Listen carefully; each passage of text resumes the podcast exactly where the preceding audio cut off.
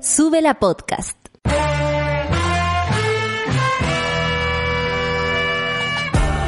Cuando despiertas en otra sintonía, ves las cosas que otros no ven. Si a veces sientes que estás viviendo en Mordor, o como diría mi abuelita, te sientes como chancho en misa, este es tu lugar. Bienvenido al grupo de contención más diverso de la historia. Para ser parte, solo debes escuchar al resto, participar a tu manera, reír fuerte y comprometerte a buscar más misioneros para esta comunidad. Agarra tu taza y sírvete un buen café con nata, que ya está aquí nuestra guía espiritual, Natalia Valdebenito.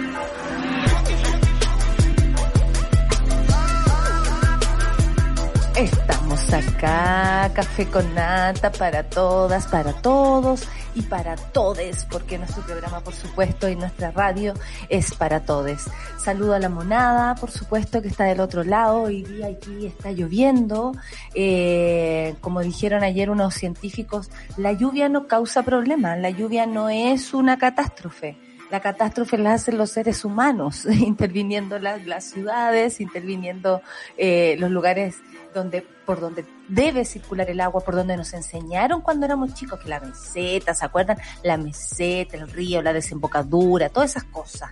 Bueno, el ser humano se ha metido en tantas cuestiones, ha construido hasta en el poto de este mundo, entonces por eso también nos provoca conflicto y por supuesto que la gran enfermedad preexistente en Chile, la pobreza, la que no permite que hoy día muchas personas estén cuidaditas con calor, con este calor que a lo mejor tenemos nosotros acá. Yo tengo en un solo, eso sí, en un solo quemador, porque hay que ahorrar, ¿ah? Se ahorra hasta con eso, ¿ah? Yo les digo, en un solo quemador porque antes yo era la que andaba con la, con la estufa como un perro, ¿ah? Con una cuerda andaba con la estufa, ahora no, ahora me muevo, ahora me muevo para sentir calor. Eso es ahorro también.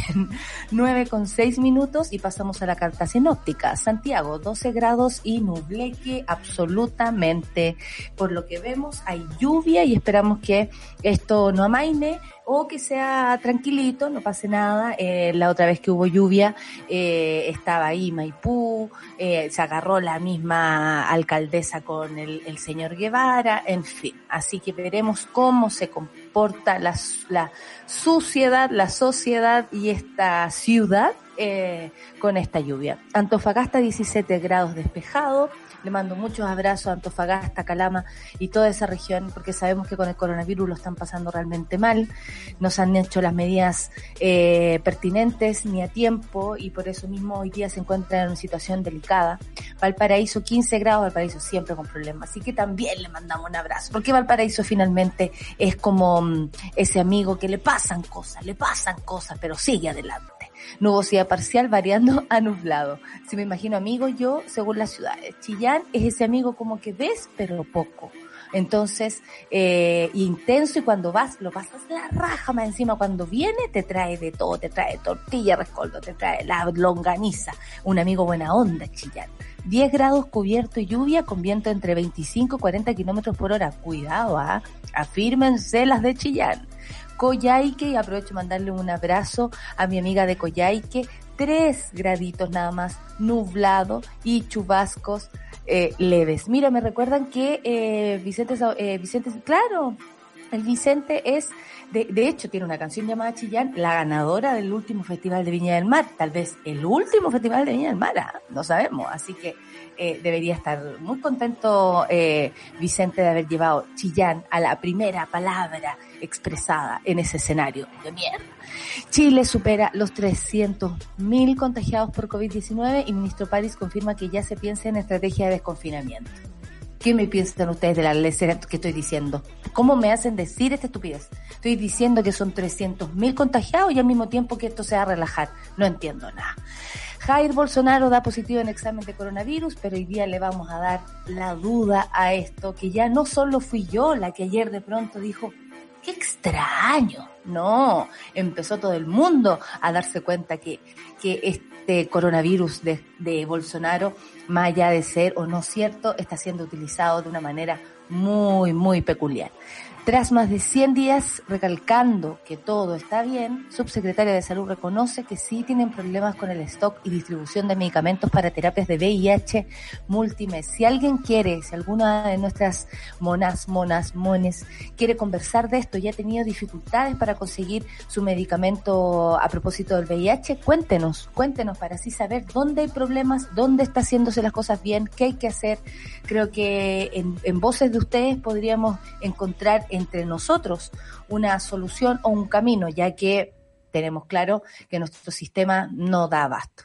Ley de servicios básicos, ministra de SECPRES confirma que el gobierno envi enviará veto esta semana al Congreso, porque ustedes saben, si te pueden ayudar, no lo van a hacer. Así, simplemente. Está desde el, está desde marzo este proyecto de ley que daba a entender que tres meses eh, que se supone duraría este confinamiento, está durando más, pero al menos tres meses. Ese era el, el, compromiso.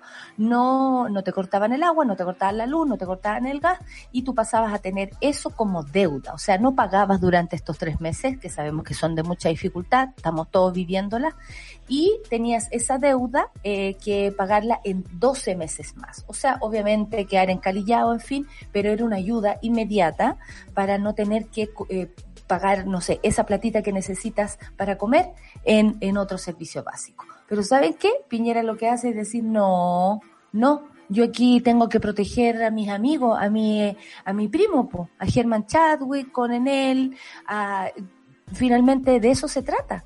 Y, y, él va a poner un veto. El mismo presidente va a decirle a la gente, ¿sabes que no? Tú vas a tener que pagar igual. Y si te la cortan, pico paperico.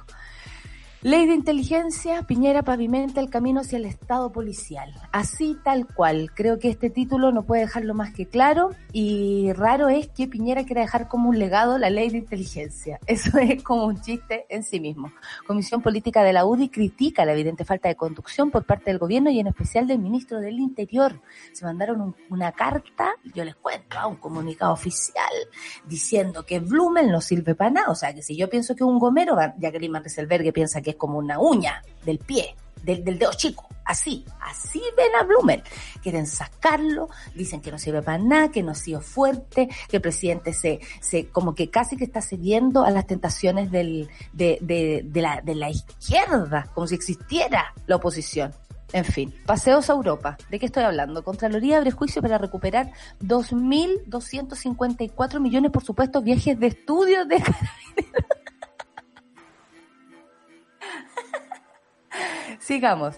Alejandra Matos reveló que Luis Jara viajó a Miami en junio. Poda, pero la solcita me pone puras noticias que me dan risa. Hoy cumple cuarentena preventiva, por supuesto, por andarse venteando. 9 con 12 minutos, vamos a escuchar música. Mala Rodríguez y la super cuerpa balada, super balada. El Lucho todavía no se pone de acuerdo cómo es el título de la canción, pero vamos a escuchar a la gran Mala Rodríguez que alguna vez estuvo acá de lejos, pero estuvo en el Café con Nada, en Sube la Radio.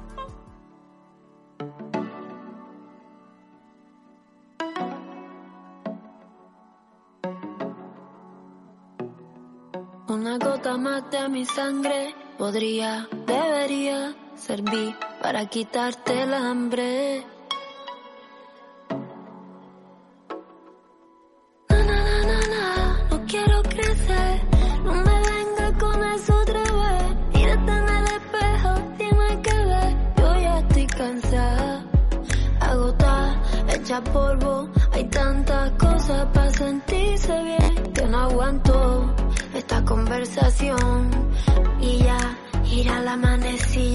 Tira el libro, pon en hora el reloj de la mesilla, ordena tu habitación, hazme caso, hazme el amor, no, no, eso no, otra vez no, 8 millones 532, 702 veces no, son muchos no, va a seguir aquí, igual que siempre, uh -uh. camina, camina,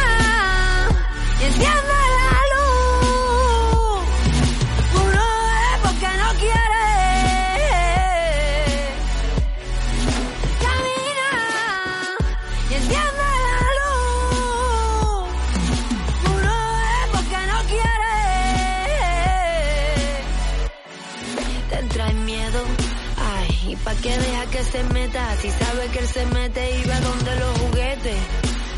Te quita tu protagonismo, ya te veo con el soplete intentando armarte de valor sin saber por qué. La unión hace la fuerza, amor por compasión. Nunca, no veas nunca esa versión, es mala. No escuches nunca esa canción, es mala. Como tercera parte es mala, como tiro entre cejas, como besos entre quejas. Metan ya esos vampiros entre rejas. Sube, usa mi escalera, aquí arriba, usa mi escalera, no hay ruido, usa mi escalera, queda muy poco, usa mi escalera, sube, sube, usa mi escalera, aquí arriba, usa mi escalera, no hay ruido, usa mi escalera, queda muy poco. Camina y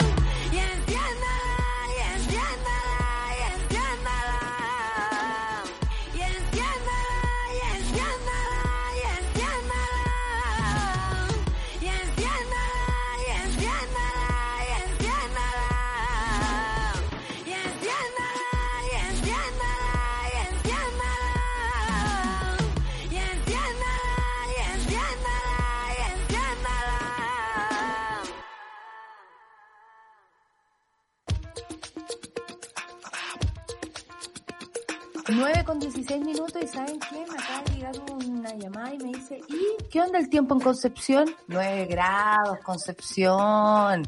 Concepción siempre se hace notar, ¿ah? Pero a través ahora de una persona muy cercana, así que no puedo dejar de revisar mi carta sinóptica y mandarle a decir que 9 grados y una temperatura de mierda, porque allá ustedes saben que la humedad es, pero Brigitte, Brigitte. Saludo a otra Brígida, Solcita Brígida. En este país de mierda, ¿cómo te encuentras? Ah, viva. ¿Qué se siente Con eso estar en un país de mierda? Cuéntame. Se siente terrible, se siente eterno también, como que uno quisiera que esto terminara ya, ¿no? Por ejemplo, hoy día, ¿No te parece que como... Dime.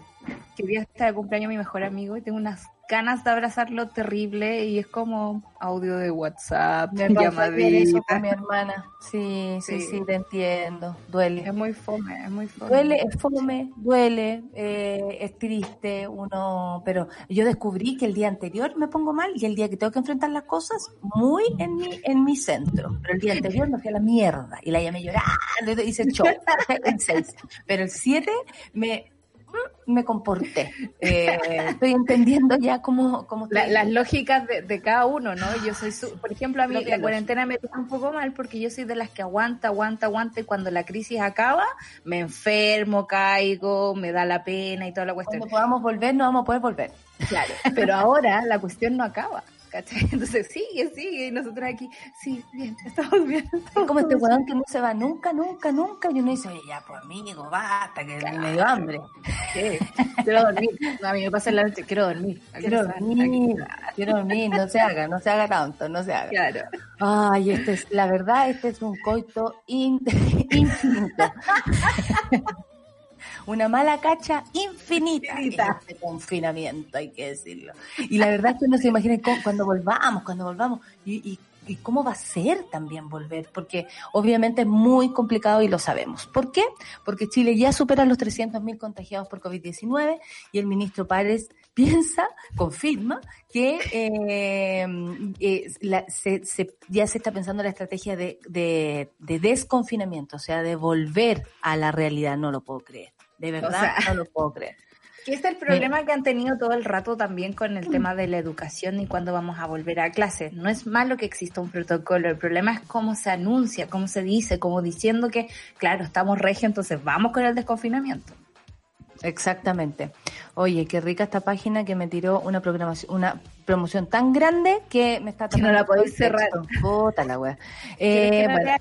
No te preocupes. El ministro de Salud, Enrique París, confirmó que el gobierno de Sebastián Piñera, como si no supiéramos que estamos bajo ese régimen, ya trabaja en un plan que permita levantar la cuarentena en la región metropolitana. Porque, claro, hay un indicio de mejora- mejoramiento de números, lo que no significa que estemos pasando por un buen momento. Pero ellos, ustedes saben, lo, lo único que han insistido es que la gente trabaje y esas 300.000 personas que hoy día están contagiadas probablemente se contagiaron algunas sin saberlo y otras trabajando en el metro, en el transporte público y eso está más que claro.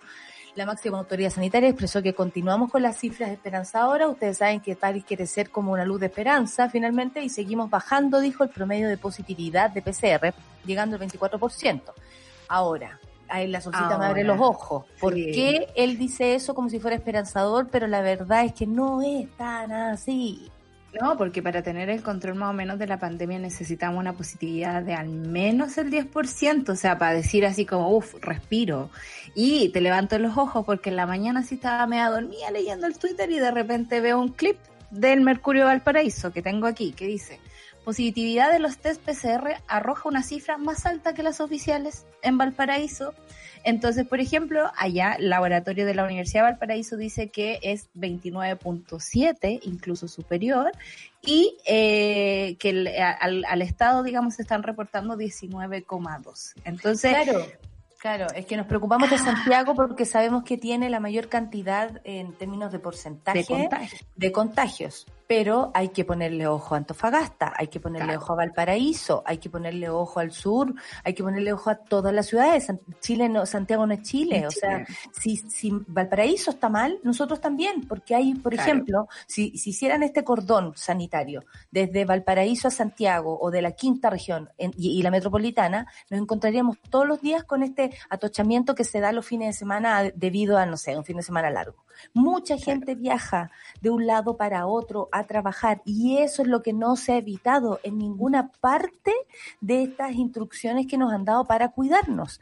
Y obviamente, desde ese punto de vista, si la gente sigue viajando a, su, a, a lugares, eh, transmite el bicho, se lo lleva, lo viaja, lo pasea. Si la gente sigue ocupando el, el- el avión, que es una de, de verdad, no está en un, los aviones no han parado. No. LAN, LATAM pidió ayuda y todo, pero no han parado, le siguen comprando pasajes y más encima los venden barato para que la gente pique y se vaya a Miami a, a saber qué, pues yo que, que, ¿cómo se llama? Que, que he viajado, que me encanta, que la jamás tomaría un avión en este momento. O sea, que se te pasa por la cabeza Lucho Jara por meterme en una cápsula de aire cerrado, pasteurizado. Con gente que no conozco. Con gente que no sabía. No, No, amigo, no, amigo, Por no, por favor. No. Y llama la atención también esta estrategia centralista, ¿no? De en las comunicaciones del gobierno. Eh, entender que Santiago es Chile, como, como en esos términos. Vamos a levantar la cuarentena porque acá se están bajando los números. No entender, como tú decías, que la gente se mueve para trabajar, no solo por, por gusto, digamos.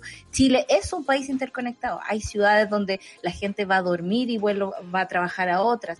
La dormitorio, como hablábamos el otro día, a propósito Claro. de Valle, por ejemplo, que hoy Por día tiene un alto eh, para su cantidad de habitantes, nivel de contagio. ¿Por qué? Porque hay gente que va a La Serena, hay gente que viene a Santiago, hay gente que va a Los Vilos, hay gente que va a Coquimbo, hay gente que se mueve, ¿cachai? Claro. Y eso hace que las personas vayan y transmitan los bichos o alguien que estaba saludable se contagie por haber metido, no sé, meterse un bus. ¿Han parado los buses, por ejemplo? No, de hecho, ayer el alcalde de Estación Central, eh, Rodrigo, algo, no me puedo acordar apellido. izquierdo, porque es de eso, ¿no? Como tiene como ese nombre de, de, de geometría. Delgado.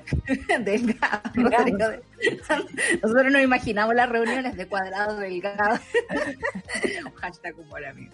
Eh, bueno, él denunció que algo muy común en los terminales de buses, yo que los uso harto, digamos, sé cómo funcionan, y es que los buses están parando para saltarse la, la fiscalización, están parando en las calles paralelas, ¿no? Y están tomando pasajeros por otras partes. O sea, yo me he bajado del terminal 5 cuadrantes por el taco que hay el domingo. por favor a la salud de Chile. Es Eso hace horrible, trampa. es horrible, o sea, pero Chile es como el país de la trampa, entonces tiene que ver también con que, y, y, yo siempre me imaginaba, cada vez que hay fiscalización en el terminal es porque es fin de semana largo y es como, mm. es la única vez que tú ves a alguien ahí. Y es porque eh, supieron que estaba dando la ley. Fin, claro, exactamente. Y lo mismo pasa con los controles de la gente en las calles, como eh, cosa de tener Waze y saber dónde van a estar los pacos, ¿cachai? Entonces, como, Ayer, eh, bueno, el ministro París, con su aire esperanzador, por supuesto, después tuvo que seguir y decir la verdad nomás. Pues Chile superó la, superó la barrera de los 300.000 contagios y al sumar ayer 2.642 eh, casos nuevos, 1.946 con síntomas, 266 sintomáticos, imagínense, multiplique eso por 8.000, dejando el total de infectados desde que se inició la pandemia en 301.019 contagiados. En relación a los fallecidos, se inscribieron 50 defunciones, dejando el total de 6.434 decesos informados por el MinSal. Ahora me bajaron porque antes eran 7.000 más los 3.000 y eso daba los 10.000 que a este señor no le gusta escuchar, pero ahora bajamos a 6.434. Los 6.000 son solo los inscritos por PCR en el registro civil, lo cual no registra la magnitud de la pandemia como sí lo hace el DEIS, digamos que el Departamento de Estadísticas del Ministerio de Salud, y ahí, digamos, vamos en 7.000 algo, 7.100 creo que sí, más los eh, probables que se cuentan también como como digamos bajo criterio OMS como em, fallecidos por COVID y ahí superamos los 10.000. Entonces, esta es la cifra que el gobierno decide informar y eso lo tenemos que tener claro. El gobierno decide decir que vamos a informar solo los registrados en el registro civil. Y eso es, eso es algo eh, eh, psicológico finalmente, sí, que tú escuchas y no lo consideras tan alto porque dices, claro, de 300, de 300 y tantas mil personas que es 10.000. ¿Tú crees que ellos no lo consideran así? O sea, es que te acuerdas que pasa que, sí, pues porque para ellos de, de, de 10.000, o sea, 10.000 de 300.000 no es nada. Comillas, claro, 10.000 en 19 millones de personas que viven acá en Chile. para ellos no, no, es nada, no es nada. Y, y, uno lo dice no queriendo leer las intenciones que hay detrás, sino viendo los hechos. No hay ninguna mención eh, cariñosa hacia la familia. Cuando el periodista le pregunta, eh, la gente que murió según el, el conteo del DEIS no es la misma que usted me está dando, no hay alguna referencia para ellos por parte del gobierno y el ministro muy enojado le dice así como, no confundamos a la población, los muertos son 6.400, no más. Y eso te da a entender que las 10.000 personas para el gobierno son, bueno, un porcentaje de los 19 millones, no son personas, ¿cachai? Como, yo, yo me atrevo a hacer esa conclusión porque me he dedicado a ver el informe todos los días esperando una palabra que no sea de diplomacia simple, ¿cachai? que sea real. Sí, dice acá el Miguel Ángel, otro de los pueblos dormitorios San Clemente, San Javier, Curepto, en séptima región, por ejemplo, muchos viajan a Talca por trabajo o por abastecimiento. De eso estamos hablando. Como no hay como la conectividad o, de pronto en tu propia ciudad, en tu propio pueblo, no encontráis lo que necesitas, mi pueblo, dice Charlie, eh, te tienes que mover y te tienes que ir a abastecer o tienes que ir a trabajar. Entonces, eh, además, eh, es un bypass entre, claro, Conti y Talca. Por supuesto, pues sí, ese es el problema de la, de la centralización, que no tenemos idea de lo que pasa para allá, para el otro lado. Y si está todo no nos cuentan, si ustedes no nos cuentan, honestamente, y si nosotros no tuviéramos la voluntad, y no lo digo como si fuéramos gran cosa, pero la voluntad de entender a través de voces de cada una de las regiones, porque no solamente uno puede decir acá, ay, mire, yo te voy a contar que yo supe. No, nos encantaría escuchar a la gente de todas partes para saber cómo funciona bien esta situación. Mira, son las 9 con 28. Tenemos un tema que se llama Jair Bolsonaro. Ayer nosotros dijimos, hoy este gallo tiene COVID, tiene COVID, tiene COVID.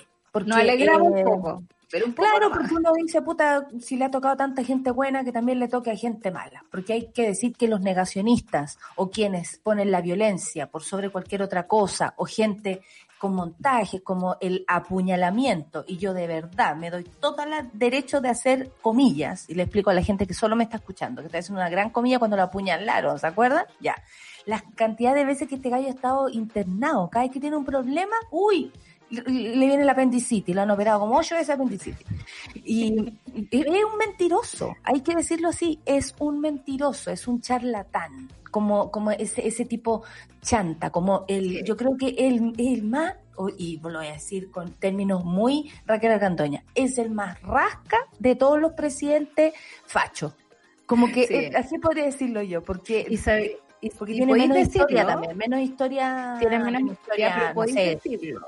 Claro, como Ayer justo estaba, estaba leyendo un reportaje de Intercept, que es un diario de eh, del Glenn, Glenn Greenwald, que nunca lo puedo pronunciar bien, perdón. Es que muchas difícil, L, ah, muchas L entre medio se me, se me Igual la como que el, el, el nuevo Iquique glorioso es y como inmunología. es el nuevo Iquique glorioso, hay que decir. Bueno, pero este señor fue el que recibió los papeles de, de Edward Snowden, digamos, ya develado un montón de, de- de- de asuntos de seguridad. Y entrevistaban a un, a un académico eh, experto en populismo y decía también que era muy peligroso el caso de Bolsonaro porque eh, estos nuevos eh, personajes estaban arrojándose como la, la, la- la soberanía de la verdad. Y en ese sentido, cuando tú no permites visiones externas, visiones que sumen, digamos, tú pones en riesgo a tu población. O sea, en este caso, cuando tenemos un negacionista de la mascarilla que dice así como, porque ayer más encima viste el video, de tengo COVID, aléjense, me voy a sacar la mascarilla para que Eso- me vean la cara. Eso fue lo que a mí me provocó, yo estaba barriendo la pieza, porque, oye, la cantidad de polvo, weona, uno ni siquiera sale, y uno ni siquiera sale, qué mierda de polvo que se acumula. Bueno, eso es otro tema del confinamiento que podemos tomar en otra, en otra ocasión. Y estaba yo barriendo la pieza y de repente tenía la televisión prendida para ver esto precisamente, quería ver lo que pasaba con Bolsonaro. Y yo me talé barriendo pa- para el calor, porque ustedes saben, estoy ahorrando. Entonces yo estaba barriendo, barriendo, barriendo, y de pronto le pongo ojo así, y cuando él dice, está en la conferencia de prensa, eh, al aire libre, eh, y se, hace- se aleja, se saca la, la mascarilla y dice, ven, quiero que me vean, estoy bien. Y yo ahí dije, ¿y si esto es mentira? Y en verdad, voy a decir algo mejor muy irresponsable, atención, ustedes saben que yo me hago cargo, pero puede ser irresponsable porque estoy hablando de la salud de una Pero es persona una que no conozco. pregunta, es una Pero es pregunta. una pregunta. Nos hacemos la pregunta. Y si él realmente no está contagiado y lo que quiere demostrar es que de verdad es una gripe de mierda, como le ha llamado él mismo, eh, y además se supo paralelamente que había hecho un gran negocio con la cloroquina, que es porque él sale en la tardecita haciéndole El infomercial. A un, a un remedio, como, oye, yo les recomiendo este remedio, me ha hecho fantástico, llevo tres horas con coronavirus, no sabes lo que, uff, Me siento regio, me siento regio. y se supo que más encima había comprado un arsenal de estos medicamentos que al parecer están vendiendo, no sé, en la feria, los hijos de este weón, porque es así de rasca. Y no digo que una feria sea rasca, digo que ellos tienen una forma vulgar de, de acercamiento a la gente. Hay una cantidad de, por ejemplo, de, de, de juicios, delitos asociados a su familia, a sus hijos, que no es menor. Estamos hablando aquí de un lumpen acomodado. Porque, y yo estoy siendo bien Y pesada, lo digo, Sí, Sí, porque, sí. pero, pero hay datos para eso. Recuerda cuando quiso cambiar el, el, el, tipo que hacía la investigación sobre su hijo. Y era como le dijeron así como el loco, ni siquiera podía hacer eso. Quedó Hay que investigarlo. Sí, pero ¿me escuchas o no? Ahora sí, ahora sí. Ahora sí, ya, bacán. Así que eso, o sea, trató de cambiar los jueces. Es así de rasca, digamos, su poder. Claro, si estamos hablando del lumpen hecho presidente. Y eh, no digamos que el de acá es una lumbrera, eh, pero este señor, si tenemos que hablar de Bolsonaro específicamente, llama la atención, por ejemplo, eh, en, la util- en la utilización de su propio estado eh, de salud, que Claro. honestamente permite dudar. Permite dudar por cómo lo ha llevado a cabo y no soy solo yo. La gente en Brasil está dudando, la, eh, estos, eh, esta gente que uno ve en, en Twitter, por ejemplo, que yo sigo y que han vivido en Brasil y por eso mismo transmiten la información o la, la traducen, ¿no? Lo que está pasando allá. Eh. También tenemos a Clayton, nuestro mono, por supuesto, eh, que, que, que también dijeron, "Mm, esto es muy, muy raro. ¿Y saben qué? ¿Con qué, ¿A qué corresponde? Y, a- y ahí yo eh, voy a tirar el paso un poco más, más adelante, que es lo que algo yo ayer le comenté a la Sol, que en el fondo, ¿por qué digo, por qué digo rasca? Yo creo que todos, eh, todos, y, por muy poderosos que se vean, son empleados del dinero. son empleados de el, ¿cómo se llama? Son empleados del, de- de- del poder máximo, ¿no? Que les dice a ellos lo que hay que hacer. Eh, Trump, Piñera, Bolsonaro, son personas que aquí en América han dicho que hay que volver a reactivar la economía desde el minuto uno. Bolsonaro, o sea, Trump no ha parado nada. De hecho, ha sido como su tónica, no, no detenerlo. Florida está, pero infectado hasta el máximo y la gente está, o sea, siguen los vuelos hacia allá, ni siquiera han cerrado las fronteras por seguridad propia de la ciudad, digo. No solamente cuidar al resto, sino que cuidarse a sí mismo. Nada, no han hecho nada. Y creo yo que estas personas responden a una gran fuerza que tiene que ver el dinero, el crear dinero, el hacer dinero, el acostumbrarse a producir sin, y, y- y- y a, a sus esclavos, ¿no? A producir a sus esclavos por mientras ellos viven bien. Eh, Bolsonaro, de alguna manera, con esta estrategia, lo que estaría, el, el mensaje que le estaría dando al mundo es que la enfermedad no es tan grave como creemos, así muy checho irane, esto no es una pandemia. Eh, y además estaría como al servicio de, de todas esas personas que han dicho hay que volver a la normalidad porque esta weá es así nomás. Por ejemplo, me enteré por ahí que desde el primero de, de- de agosto hay decisiones tomadas en algunos lugares de filo, volver, se acabó esta weá. Y eso no es el primero de agosto, no falta nada. Nada. Para eso queda un mes, porque el tiempo avanza. O sea, a Piñera le queda menos, ahora le queda un año, cinco meses. Entonces, estamos así con la, con la situación. Entonces, eh, son estrategias y por qué hay que leerlo de este modo, porque hay que ser desconfiado, porque esta en nuestra sección piensa mal y acertarás. Eh, respecto a la experiencia, o sea, a, a las estrategias que estas personas tienen para seguir un mismo relato. Están todos diciendo lo mismo, hay que volver, hay que volver, no podemos, no podemos, pero cuando uno dice, ¿de quién se afecta la economía? Es a la gente, a ellos no se le afecta su propia economía. O sea, la gente no, no, no, no deja de ganar, en él no, no ha dejado de ganar nada, Sí. Además que yo siempre he pensado así como Adam Smith, revuélcate en tu tumba con estos nuevos liderazgos, porque en realidad no es la economía, es como ganar y acaparar.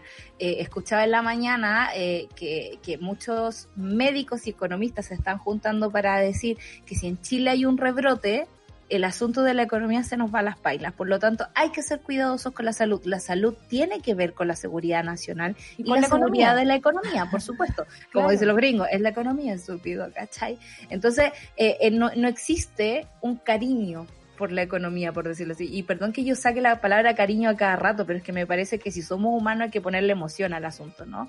Eh, lo que sí hay es un amor por el acaparamiento, un amor, digamos, por, por juntar plata a cualquier costo. Y ese costo, en este caso, es humano y no lo podemos seguir permitiendo, digamos, como ciudadanos tenemos que eh, estar todo el rato eh, alegando y decir, loco, la economía tiene que ser a escala humana, el, el, el- la empresa país tiene que ser a escala humana, si no, no nos funciona.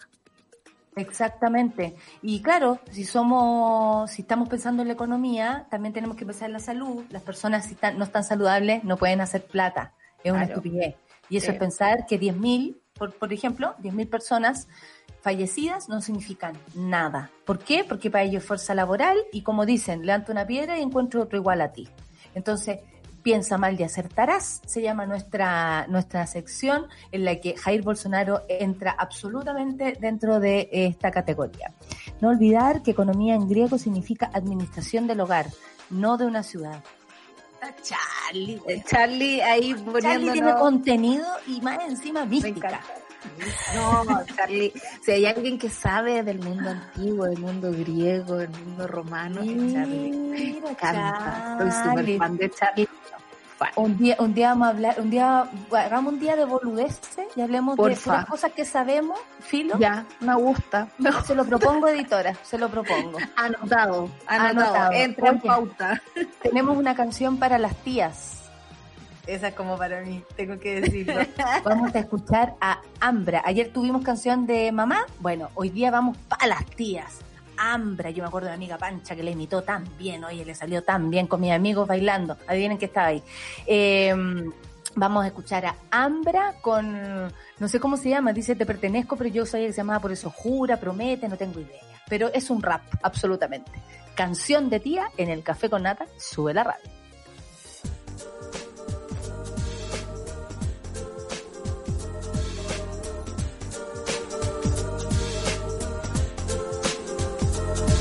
Yo me perdí entre la nieve tú, con esa rabia que no deja ni vivir.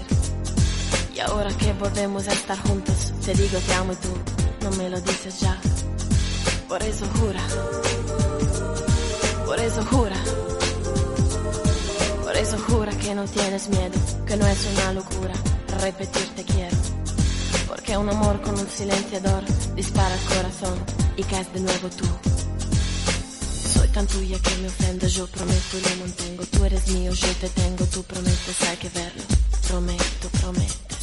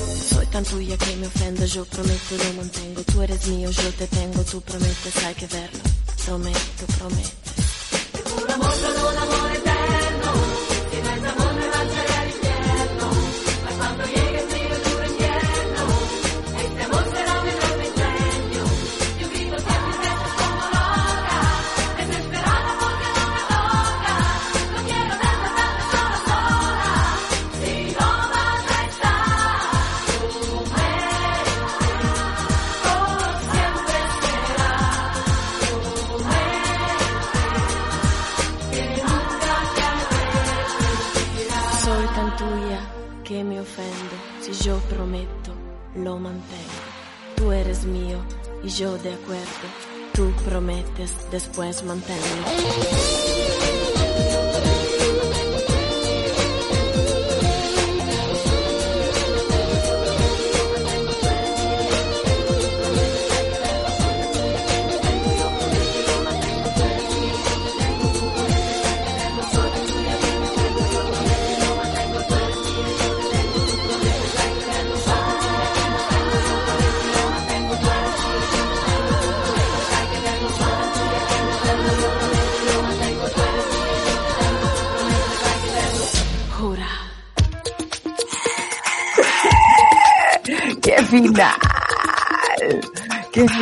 Y qué rap. Aquí dicen que si conoces a Ambra somos población de riesgo. Bueno, hay que, hay que, hay que darle, hay que darle frente nomás. No quiero que se me pase esta noticia, Celcita, son las 9.42, ya nos hemos tomado bastante tiempo. Bueno, siempre empezamos a hablar de lo que sucede con, con, con, con el anuncio del coronavirus y todo, pero esto también tiene que ver con el coronavirus y tiene ver con la, que ver con la ley de servicios básicos. El ministro de la SECPRES confirma que el gobierno enviará veto esta semana al Congreso, porque como yo les decía en la introducción, si a ti te, eh, si el gobierno te puede ayudar, no lo va a hacer, fíjate tú. El ministro Claudio Alvarado informó este martes que el presidente Sebastián Piñera decidió ingresar un veto, porque es muy buena persona, al proyecto que prohíbe el corte de servicios básicos en el contexto de la pandemia COVID-19. Pues el Ejecutivo consideran que es inconstitucional. Entonces sube la dice ¡Aprueba! La ley de servicios. No, pero es que uno no se puede coordinar por esta. No, La ley no, de servicios básicos está trabajando con los sectores, con telecomunicaciones, con energía, con obras públicas. Y lo que nosotros buscamos es cuidar a las personas. Mira. La autoridad recalcó también que lo que buscan es asegurar que tengan su suministro básico, ya sea en electricidad, agua, gas, redes de conectividad, e incluso si tienen dificultades para pagar. Pero queremos que esto se haga dentro de un contexto que no genere problemas con la institucionalidad vigente. Yo creo que no quieren problemas, o la verdad, el acuerdo es con las empresas, porque no me imagino. La institucionalidad, de la única manera que se ofende es cuando tú atacas a tu pueblo. Claro, o sea, nuestra institucionalidad es un poco más laxa en ese sentido, o sea, se ofende si, deja, eh, si las grandes empresas dejan de ganar. ¿Cachai? Eh, no, no si la gente deja de ganar, si las grandes empresas dejan de ganar es inconstitucional. Y por eso tuvimos a la, a la, a la gente de Enel, a todos los amigos del presidente llegando a la moneda el primer día que se decretó estado de emergencia, fue la primera reunión. Y la apuesta del presidente era, yo voy a hacer esta reunión, voy a llegar a un acuerdo, por lo tanto no va a ser necesario pasar por la constitución, amigo, ni por el parlamento. Lo arreglamos por secretaría. Ahora, el problema de esto es que Sebastián Piñera tiene en su cabeza tres vetos. Tenía el tema del postnatal de emergencia, tenía el tema de los servicios básicos y el otro que me parece aún más macabro es que vamos a declarar como ley Sename, vamos a empezar con el Sename nuevo, pero no vamos a ratificar el convenio que exige la protección de nuestros niños, niñas y niñas en, en Chile es como, son puros proyectos de verdad que, que le duelen al alma de la nación. En cuanto si hablamos de nacionalismo, para mí esto tiene que ver con eso. O sea, ¿por qué te opones a cosas que son absolutamente básicas? Y por otra parte, la chimuchina de la carta de la UD y toda la cuestión tiene que ver con que le está tirando la pelota al Parlamento en este momento. Y eso significa que todos van a tener que decir, no puedo defender esta cuestión porque es inconstitucional. Eso es súper poco popular para el sector y en el fondo lo está dejando como el forro por una decisión que a él se le ocurre tomar. Y ahí está, hay una situación como de, de, poner en riesgo sus propias candidaturas, sus propios Exacto. futuros. Claro, a cada uno de, de quienes pertenecen a, al Congreso, tienes toda la razón. Bueno, eh, si hablamos del presidente Sebastián Piñera, eh, lo único que podemos decir que le ha puesto el pero el acelerador así a full es con la agenda de seguridad y paz social. Eh, que entre los hechos pretende convertir a Chile en un estado policial. Lo que estoy diciendo es muy grave. Lo que estoy diciendo es muy triste. Nosotros ya pasamos por un octubre, noviembre, diciembre realmente eh, violento.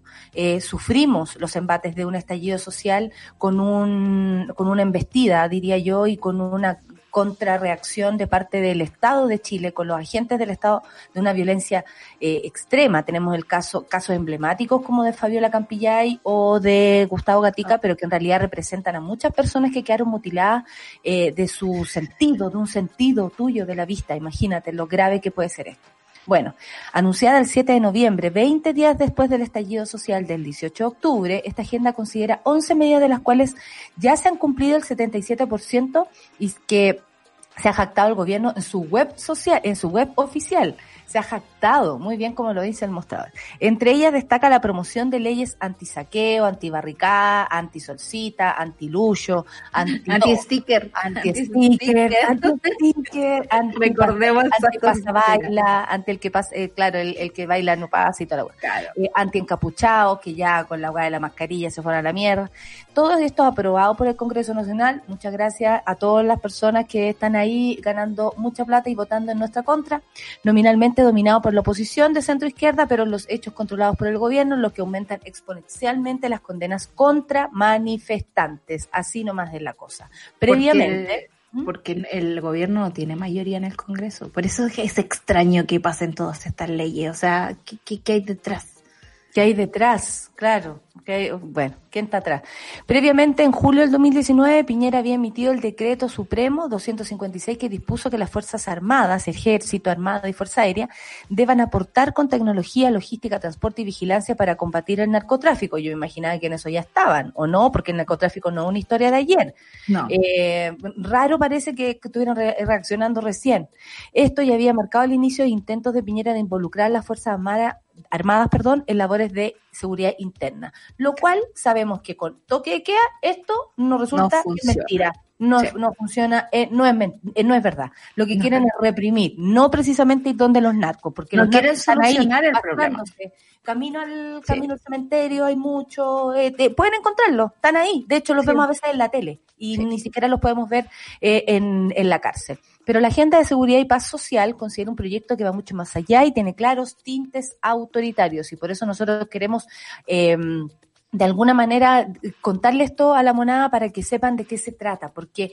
¿Por qué? Porque en medio de la pandemia, con todo lo que estamos viviendo, para el presidente esto es una prioridad. Y eso habla del corazón de piedra, voy a decir, de un, un, una autoridad como un presidente de la República. Se trata o sea, de la norma perdón. solo poner el hecho de que tenemos a un presidente vetando una ley que permite la suspensión de, de, de este corte, ¿no? Por servicios básicos, agua, luz, digamos, cosas básicas para vivir, pero al mismo tiempo pone 11 urgencias para la ley de inteligencia en el mismo contexto de pandemia. Esas son las prioridades del gobierno. Así se trata. Bueno, se trata de una norma que moderniza el sistema de inteligencia del Estado, CIE, mejor conocida como la Ley de Inteligencia. Mayas, imagínate que el legado de Piñera sea una ley de inteligencia. La de aprobarse instalaría al propio Pepi- Piñera a la cabeza del sistema y convertiría a los chilenos en enemigos del Estado. Así, tal cual. Eso deberá ser votado a la tarde del martes 7 de julio, eso fue ayer, donde la Comisión de la Defensa de la Cámara de Diputados previamente se debatirá una moción de censura presentada al diputado eh, por los diputados, perdón, Osvaldo Urrutia, Álvaro Carter y una mm, y la diputada que ayer salió en todas partes porque nos, no tenemos idea porque Que se fue a meter a la cama de la UDI. En y fin. bueno, ahí estamos viendo el tema de, de, de, de los deberes políticos, ¿no? A quién le debo cosas, cómo me vengo después por ciertas cosas, y ahí estamos en esa. Yo ayer estuve pendiente del, de la Cámara de Diputados, eh, si no me equivoco, no se votó ayer bien esta cuestión porque había una moción especial sobre la Araucanía, ¿no? Sobre todo lo, como le llaman, me, me di cuenta que le llaman la violencia rural, ¿no? Que esto de que a los colonos eh, le estén quemando cosas, digamos, y están todos muy indignados. Y ahí me di cuenta de que en realidad estamos en bastante peligro si se quiere votar la ley de inteligencia porque no tenemos al Parlamento a nuestro favor. El Parlamento ayer habló de Pero terroristas. nosotros no somos enemigos, no somos terroristas. ¿De quién está hablando cuando habla así? De toda la gente Es que que- se manifiesta. O sea, hablan de, de, de, de la ¿Quién quemó el delincuencia. metro? cómo se- claro, todavía no sabemos quién quemó el metro. O sea, aquí la inteligencia va para ciertas cosas y por eso no se acoge a la ley, ¿cachai? Y por eso quieren cambiar las leyes, ¿no? Porque en el fondo no se aplica para todos, se aplica para quienes ellos tarjetean de alguna forma y dicen, por ejemplo, ayer, que me pareció bastante ofensivo, en algún momento tuve que apagar la sesión porque ya no me dio mal corazón, porque era como, los mapuches son violentistas, los mapuches son eh, terroristas, y son delincuentes, ¿De están metidos en el narcotráfico. vos? ¿De dónde venís vos? Yo decía, después Hueón escuché a Emilia. Nullado decir así como, yo no puedo creer que esté escuchando esto en el Parlamento. O sea, yo por mi gente y por mi pueblo puedo decir que no todos son iguales. O sea, hay problemas de delincuencia, hay problemas de, de, de violencia como en en la todas región las sociedades. como en todas partes, pero eso no significa que tú puedas estigmatizar a un pueblo de esa forma. Y Blumel, digamos, luego defendiéndose de toda esta parafernalia y estos juicios, digamos, el, el festival del prejuicio le puse yo, o sea, de verdad era una cuestión súper poco académica, súper muy de la guata, ¿no?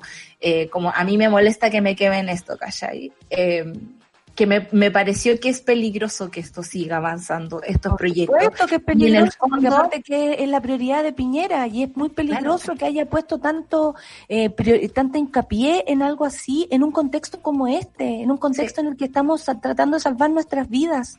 O sea, es lo único, para lo único que se está preparando, porque para la pandemia no se preparó claramente, excepto para comprar ventiladores. Desde enero, para lo único que se está preparando es para reprimirnos desde el minuto que esto se acabe, comillas, porque no sabemos para cuándo puede ser, y salgamos a la calle de nuevo a decirle, ándate, de nuevo a decirle basta, de nuevo a decir queremos eh, no más FP, de, de nuevo a decir queremos educación o, eh, de calidad, de nuevo a decir salud, por favor, para todos y, y un y algo que nos garantice que vivir en este país no significa estar en peligro. Finalmente, lo único que nos encontramos es con un ministro Espina, que lo único que dice que si hubiésemos tenido una ley de inteligencia con anticipación, lo del 18 de octubre casi que no hubiese ocurrido. Eh, cuando ellos, esa noche, fueron los que pusieron la violencia en las calles. Porque una cosa es la reacción del pueblo y la otra es la arremetida con armas, con, con, con armas tóxicas, porque también la- la- las bombas lacrimógenas son armas tóxicas. ¿ah? Con Los muertes, los.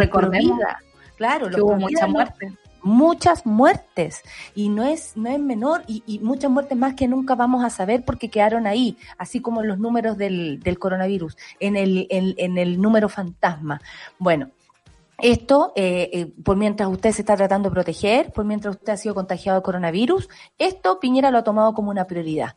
Por ejemplo, el 28 de abril se aprobó en la citada comisión la idea de legislar. El proyecto eh, mismo no ha sido discutido ni, ni votado en particular, pese a la insistencia del ministro Espina en dicho sentido. O sea, tenemos a otro ministro que el Caesa Fusil, que lo único que hace es pensar en esta situación, por mientras usted, y repito, para que le quede claro, está tratando de protegerse. El 29 de mayo, cuando los muertos caían casi que en, en que eran los peores días.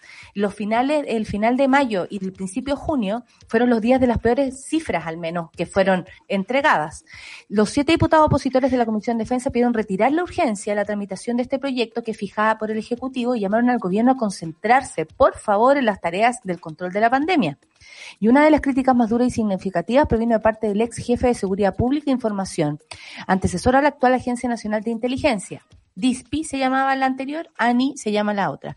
Marcelo Chilin y la diputada Maya Fernández, eh, ellos publicaron el primero de junio la columna Un mal proyecto para Chile, que sostuvieron que con esta propuesta de ley del gobierno demuestra que no sabe qué tipo de inteligencia desea producir. Eh, por supuesto que hay voces disidentes, lo tenemos más que claro, pero no están pesando porque si hay una ministra que se cuadra, o sea, perdón, si hay una diputada de la oposición que se cuadra con eh, el ministro, o sea, con el con, puta Con Urrutia, bueno, o sea, No, con lo sí, peor eso puede tiene ser que ver con las mezquindades más grandes de- que hay en el Entonces Parlamento. lo vamos a perdonar. Y después más encima aparece con una declaración donde eh, habla de machismo, que tiene que ver el machismo con una mujer que actúa en contra de su pueblo, querida. Te vamos a enseñar. Eh, la sororidad no tiene que ver con la falta de crítica a tu trabajo. Al contrario, si nosotros somos sororas contigo, te vamos a decir que estás equivocada.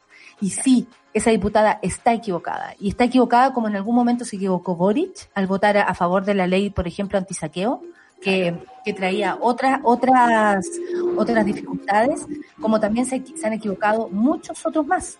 Y entra en esa categoría de quienes diputados y senadores han votado en contra del pueblo, de la gente que sale a manifestarse o, a, perdón, a los medios que se manifestan, a todas las personas que abrimos una luz y, y, y para ellos somos delincuentes. Claro, y ahora hay que tener en cuenta que, mira, no sé si es bueno, pero es natural que todos los estados tengan una agencia de inteligencia y eso se quiera reformar, por supuesto. Lo que pasa es que la palabra inteligencia en lo de Piñera es un... es un chiste. oxímoron constante todo el Claro. rato en este caso. Pero eh, el punto es que eh, el presidente quiere arrojarse propiedades que no tiene. O sea, ya tenemos un Estado presidencialista, ególatra, digamos, que se mira al ombligo todo el rato, pero quiere saltarse esa institucionalidad para que sea él quien le pone, así como le pone las urgencias al Parlamento y el ritmo al Parlamento, también él dirija las investigaciones de inteligencia. Y eso es lo complicado de este asunto. Porque, Claro. claro, ¿qué, qué hacemos después con, que- que imagínate, salga el innombrable de presidente con ese tipo de poder? O sea, estaríamos absolutamente desprotegidos como ciudadanos. O sea, claro, volver a la dictadura en 321 si es que ya no estamos ahí. De promulgarse esta ley, el mandatario elegirá al director y subsecretor, eh, subdirector de la ANI, quienes dirigirán las unidades de inteligencia de las Fuerzas Armadas y de la Policía. En los hechos, Piñera podrá definir directamente el uso de las capacidades operativas de las unidades de inteligencia y estará facultado a solicitar la obtención de datos, incluido vía espionaje directo mediante la ANI. Así se establece la minuta política y técnica PDL que fortalece y moderniza el sistema de inteligencia elaborado por el diputado de, eh, por la Diputación de Jorge Brito. Según determina la nueva normativa, las Fuerzas Armadas, y aquí termino, estarán obligadas a entregar información al director de la ANI, sometiendo a la unidad de inteligencia los requerimientos de este, que actuará en nombre todo del presidente de la República. Lo que quiere el presidente de la República, y lo está pidiendo desde el 18 de octubre, es tener la facultad de lanzar las Fuerzas Armadas a la calle sin que haya que pasar por ningún tipo de filtro esta decisión. O sea, el autoritarismo máximo y es llegar en un momento tan triste para Chile, donde hay 10.000 personas, 10.000 familias que hoy día están sufriendo la falta de su gente, que todos estamos tratando de cuidar nuestras vidas para poder sobrevivir ante esto. Él está preocupado de lo que viene a continuación y de la represión que va a llevar a continuación. Porque si se gastara la cantidad de plata que se gasta en, en Guanaco, en, en, claro, en, en bombas lacrimógenas cada vez más tóxicas, En la barcos. ¿Dónde están los pacos ahora? Yo antes veía 10 pacos por calle en los días del estallido. Finalmente hoy día no. Hoy día no tenemos ni siquiera fiscalización para la gente que está trabajando. En fin, este país este presidente está preocupado, nosotros preocupados del ordinario de Jair Bolsonaro, pero el nuestro está preocupado de la represión que ya viene. Atención, no, no da lo mismo por quién votar. No da lo mismo por quién votar. Y Piñera es el ejemplo más clásico de lo que estoy diciendo. Son las 9.58, con la sociedad estamos muy emocionadas con nuestro libro en la mano porque somos unas mateas. Aquí estamos, aquí estamos, porque vamos a recibir a continuación a nuestra bueno, yo voy a decir por mí, a mi escritora favorita, con quien siempre... Pero por mí también. Ya, nuestra escritora favorita. Ayer, ayer la pelamos en la noche con la, con la Sol. Y Alina Meruane para hablar de lo que significa la anexión palestina y bueno, de lo que siente Lina, de lo que nos quiera decir, ¿no? Tenemos media hora para hablar de esto y para, para que ustedes, Monada, también se informen, se informen de una manera eh, directa, directa y sensible, que creo que eso es lo más importante. Son las 9.59, nos vamos a la pausa, ustedes ya saben, y volvemos con el panel feminista que hoy día lo engalana nuestra querida Lina Meruane. Vamos a escuchar a Broncoyote con Suirte, Café con Nata Yeah. Oh. Barrio canchi partido, navegar te tiene perdido, nada es tuyo, créelo si quieres, luego juega ahora deberes, si eres alguien ahora no sabe. Cero kilómetros sin llave, mejor calla cuando te trabes y habla del libro cuando lo acabe. Al vecino salúdalo, regulo las ganas de estar solo. Me da vida lo que no controlo, desde ya yo lo gladiolo. Holograma, admiramos y estamos tranquilos en que topamos. Queda claro que ya copamos el mamotreto de los reclamos. Haz tu suerte, ya esté fuerte. Haz tu suerte, hazte, hazte. Haz tu suerte, ya esté fuerte. Haz tu suerte, hazte, hazte suerte, haz tu suerte, esté fuerte. Haz tu suerte, haz tu suerte, haz tu suerte, viene. En el porche estamos sentados dándole amor a gente que pasa. En mi mano mi taza, en mi cara la brisa. Yo no tengo por qué esconderme de nadie o poner pestillo. Queda un poco sencillo, parte de piedras en mi bolsillo. Vamos al deli por la comida, falta de ruedas, vamos a pie. Poco más que el puerto y la fe, algo arroz, falafel, café. Me voy bien con lo que compré, me voy bien con lo que llevo. Para pensar un mundo nuevo, también me acuerdo de lo que fue. Poco motivo me mantienen a veces con ganas de seguir. Pan con falta me hace olvidar tu recuerdo, mi souvenir. Miro tu foto y vuelvo al hogar en torno a la mesa para compartir. Un abrazo antes de partir, que yo sea fuerte mucho decir. Tantas letras tengo miedo de que algún día no diga nada. Mi alma atravesada entre la pared y la espada. Asumo otra mirada y no hay razón que me disuada. Se viene una velada de conversación con la almohada. Uh.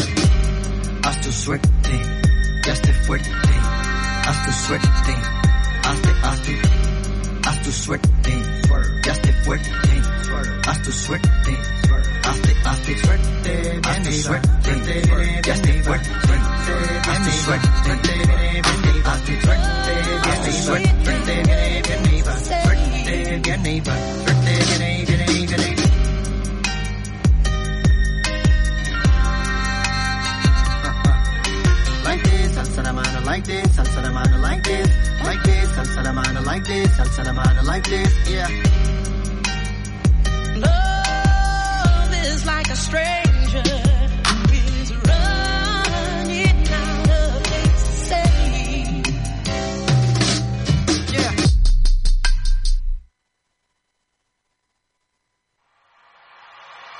En Café con Nata, una pausa y ya regresamos.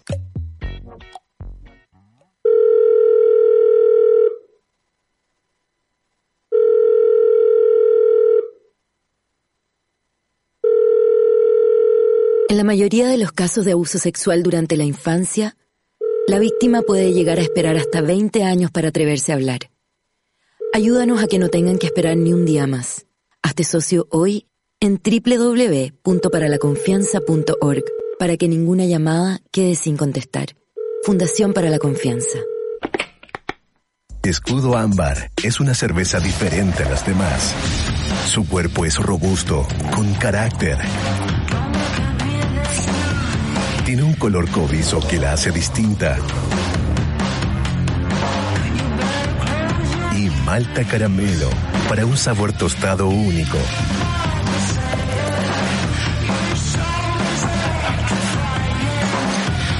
Nueva escudo ámbar, hecha con carácter y maltas caramelo. El próximo miércoles 15 de julio a las 7 de la tarde nos encontramos en Sube la Radio para la ceremonia más importante de la música chilena, Premios Pulsar 2020 en un momento difícil para nuestra cultura, una edición inédita en un formato digital con más de 60 artistas en línea desde distintos lugares de Chile y el mundo conectados para encontrarnos y premiar a lo más destacado de la música chilena. Recuerda, el próximo 15 de julio a las 7 de la tarde nos encontramos en una nueva edición de los Premios Pulsar, solo por Sube la Radio. Súmate a Sube la Club. Sé parte de nuestra comunidad de socios porque hoy, más que nunca, necesitamos periodismo independiente y medios que te informen y acompañen. Entra a subela.cl slash club y ayúdanos a construir un nuevo medio para un nuevo Chile. Te estamos esperando.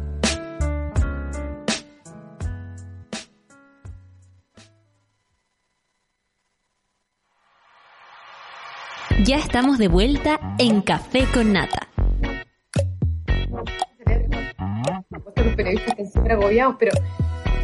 Fin.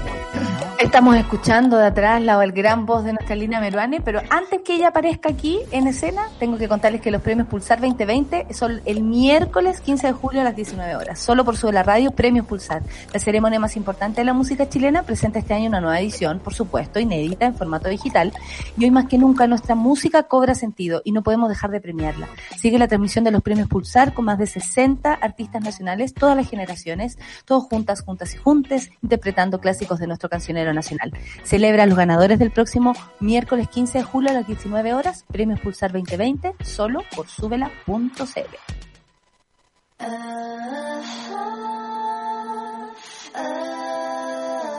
La revolución será conversada o no será. El panel feminista lo hacemos todas en Café con Nata. Son las 10 con 5 minutos y yo no puedo estar más que contenta de eh, estar incluso con otra otra amiga desde Nueva York. Qué internacional nuestro programa. Ale Matu desde Nueva York, Lina Meruane desde Nueva York. Lo mejor que hay de Chile en Nueva York, la verdad. ¿Qué estamos haciendo aquí, Solcita? Honestamente. Bueno. Ustedes, la escritora, ensayista, buena persona, ah, te caché, profesora, Lina Meruane. Bienvenida, Lina, a nuestro programa. Hola queridas, Eh, qué lindo estar de nuevo acá, aunque a distancia. Eh, les agradezco porque la verdad es que hablar sobre los temas que tenemos en carpeta es un tema, es bien importante y, y yo agradezco esta oportunidad. Además de, Exactamente. que, además de que me hacen reír, que es muy bueno. A pesar de todo, imagínate. Yo ya soy una experta en el a pesar de todo. Me voy a hacer más experta en eso. Mi próximo libro, se, no tengo otro, pero mi próximo libro se va a llamar A pesar de todo. Uno ¿Por qué siempre estamos- tiene libros aquí. ¿Por qué estamos con Lina aquí? Eh, en esta ocasión, eh, porque podríamos conversar todos los miércoles con ella, por supuesto, porque el conflicto entre Israel y Palestina lleva más de 70 años. Hace algunos días, el primer ministro israelí, Benjamín Netanyahu, anunció la anexión de una parte de Cisjordania, también llamada Zona C, donde hay decenas de asentamientos bajo control militar de Israel. Hoy hablamos sobre algunas de las sensibilidad- sensibilidades que rodean este conflicto histórico, por supuesto, historiquísimo, el más antiguo, eh, con Lina, autora de varios libros, entre ellos Volverse a Palestina, que acá también lo tengo, es un hermoso libro, maravilloso, pero también queremos hablar de este, Palestina, por ejemplo, somos muy mateas nosotros, Palestina, por ejemplo, viste que yo te pongo los libros, acá yo no pongo tantos libros para que no crean que me leí todos los libros que tú te leíste por Lina, porque hagamos la diferencia.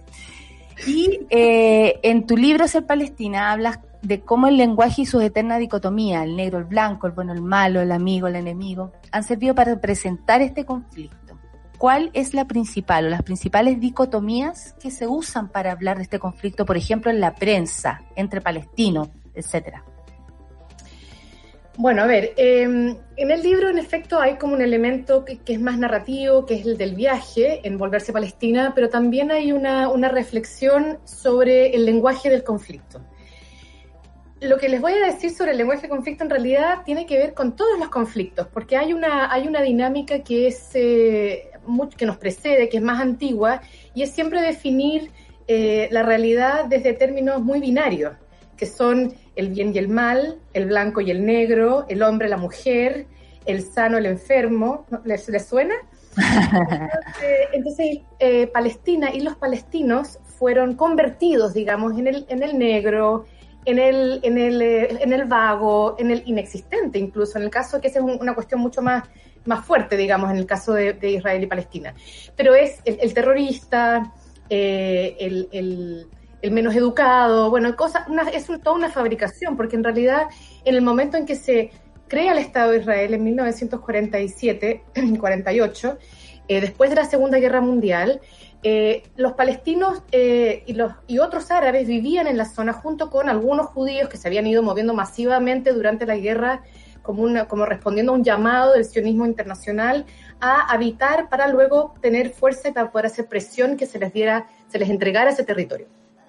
Y entonces, para poder justificar ese estar ahí, hubo que inventarse que no había palestinos, lo decía Golda Meir repitiendo a Theodor Herz y a otros eh, sionistas, que los palestinos, que era una, tierra vacía.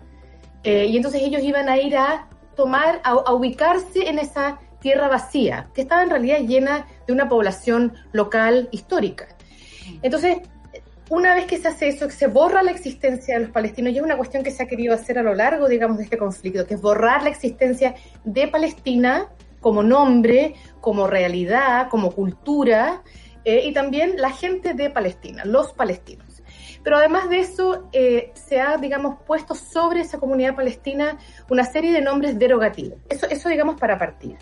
Pero cuando yo escribí el libro, lo que, me, lo que vi claramente era que eh, había una manera de describir la realidad de lo que estaba pasando, la realidad del conflicto, desde dos lógicas completamente distintas. Entonces, por ejemplo, em, los colonos, los asentamientos de eh, israelíes dentro del territorio palestino, del, territorio legalmente palestino, del reconocido internacionalmente como palestino, eh, esos colonos, esos asentamientos ilegales, que son cada vez más grandes, se han ido multiplicando a pesar de que son ilegales. se ella les llama los vecinos o los barrios judíos. Pero no son barrios judíos, son asentamientos ilegales. El muro que se construyó después de las intifadas eh, es, llamado eh, por la prensa y por presión israelí una valla de seguridad. No es una valla de seguridad, es un muro eh, increíblemente largo y alto de vigilancia y de distancia y de, y de, apartheid, em, que los palestinos le llaman el muro de la vergüenza, entre otras cosas. Y, así sucesivamente, o sea, cuando uno empieza a mirar esa realidad se da cuenta de que los checkpoints son llamados eh, retenes, pero en realidad lo que son son lugares de, eh, de, control, bueno, que es lo, que es un retén, pero lugares de control y de impedimento de paso de la población de un lado para otro. Bueno, y así sucesivamente. El libro está lleno de ejemplos de cómo eh, no solamente es que se ha dividido el lenguaje para nombrar una realidad, sino que en ciertos casos cuando uno se equivoca el nombre y lo llama de una manera que está mal llamada, eh, lo que hace es hacerse cómplice del conflicto, cómplice de la manera en que Israel describe a los palestinos y a la realidad del conflicto. Entonces, no solamente hay que tener cuidado con cómo uno piensa sus lugares, sino que también cuidado porque el lenguaje nos puede ubicar a nosotros en un lugar que le está haciendo, no le está haciendo justicia a esa realidad. Bien lo sabemos las mujeres, por lo demás. Por supuesto, nosotras, digamos, las mujeres que estamos siempre en el lado, en el lado oscuro, por así decirlo. Sí conocemos muy bien esa manera de trabajar con la realidad y de no nombrarla o de renombrarla o de misnombrarla o no sé cómo se dice en castellano. Sí. Lina, también en, esa, en ese asunto de la dicotomía hay un tema de, de asimetría también, porque uno desde acá tan lejos siente como el conflicto palestino-israelí como si fueran dos fuerzas iguales, cuando en realidad Israel ha estado constantemente comiéndose el territorio palestino y actuando de forma ilegal. Esta anexión de, de que quieren hacer de, de esa parte de Cisjordania está fuera de todos los marcos legales de la ley internacional por donde se quiera ver. Eh, y en esa lógica, como tú dices, caemos nosotros en un lenguaje de entender este conflicto como una guerra que deja de tener matices. En tu, en tu libro todo el rato hay, hay como una, una bajada humana, ¿no? Que tiene que ver con que eh, los palestinos no se pueden mover libremente, tiene que ver con, con nombrar las cosas y sobre todo con una posición de, eh, muy desde la mujer, ¿no? De, de, de decir, quizás no sé todo esto, quizás no soy tan autoritaria para definirlo de alguna forma. Eh, y, y, y, pienso que en, en, la revisión de prensa y cosas que hacemos nosotros todo el rato son conflictos de hombres. ¿Cómo, uh -huh. cómo tú ves a la, a la mujer palestina en, en, en este contexto y en esta historia también como puesta encima sobre ella? Déjame, déjame partir por la primera parte de tu pregunta, no puedo evitar, porque sí me gustaría mencionar que hay una cuestión que es bien importante en, en, la, en la forma en que se habla de este conflicto, y es lo que yo llamo, digamos, siguiendo a otros pensadores, la retórica del empate. Eh, es tan fuerte la presión que hay que cuando se habla del conflicto siempre se invita a hablar a un israelí sionista, pro-sionista, es decir, pro eh, pro la causa. Sí, pro la causa de la colonización y a un eh, palestino. Pero esa, como, como si fueran dos fuerzas iguales, pero un palestino nunca habla solo en la prensa. Y yo hice como un seguimiento de esto. Los palestinos siempre tienen, cuando, cuando se quejan de, su, de lo que les pasa, cuando, se, cuando describen esta realidad, siempre se les pone al lado a alguien que haga como el balance pero la realidad es que cuando es al revés, cuando se invita a hablar a un israelí, no necesariamente se hace ese balance con otro palestino. O sea, primero que nada se rompe, digamos, hay siempre esa fuerza, ese control discursivo que viene desde el, desde el Estado israelí. Porque si no se hace, la acusación es que eh, se está eh, ayudando a la retórica del antisemitismo, que es la, la digamos, la, la, histórica manera de acallar a las críticas.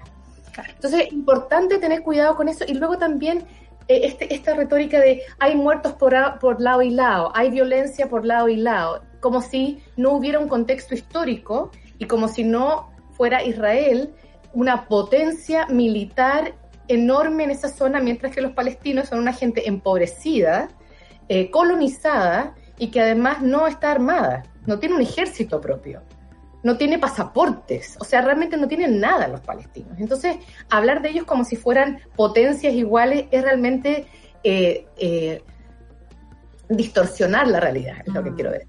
Entonces, yo creo que tenemos que tener cuidado, todas que somos periodistas, que trabajamos, que hemos trabajado o que tenemos, que hemos trabajado en medio, que tenemos un micrófono, creo que es importante recordar ese elemento. Ahora, sobre la cuestión de la presencia de una mujer ahí, para mí fue realmente muy interesante hacer ese primer viaje y luego el segundo viaje, eh, porque, porque realmente, eh, a ver, porque como chilena, habiendo vivido en dictadura, pude hacer una serie de comparaciones. Claro. O sea, lo militarizado que está Israel y, por supuesto, Palestina es impresionante.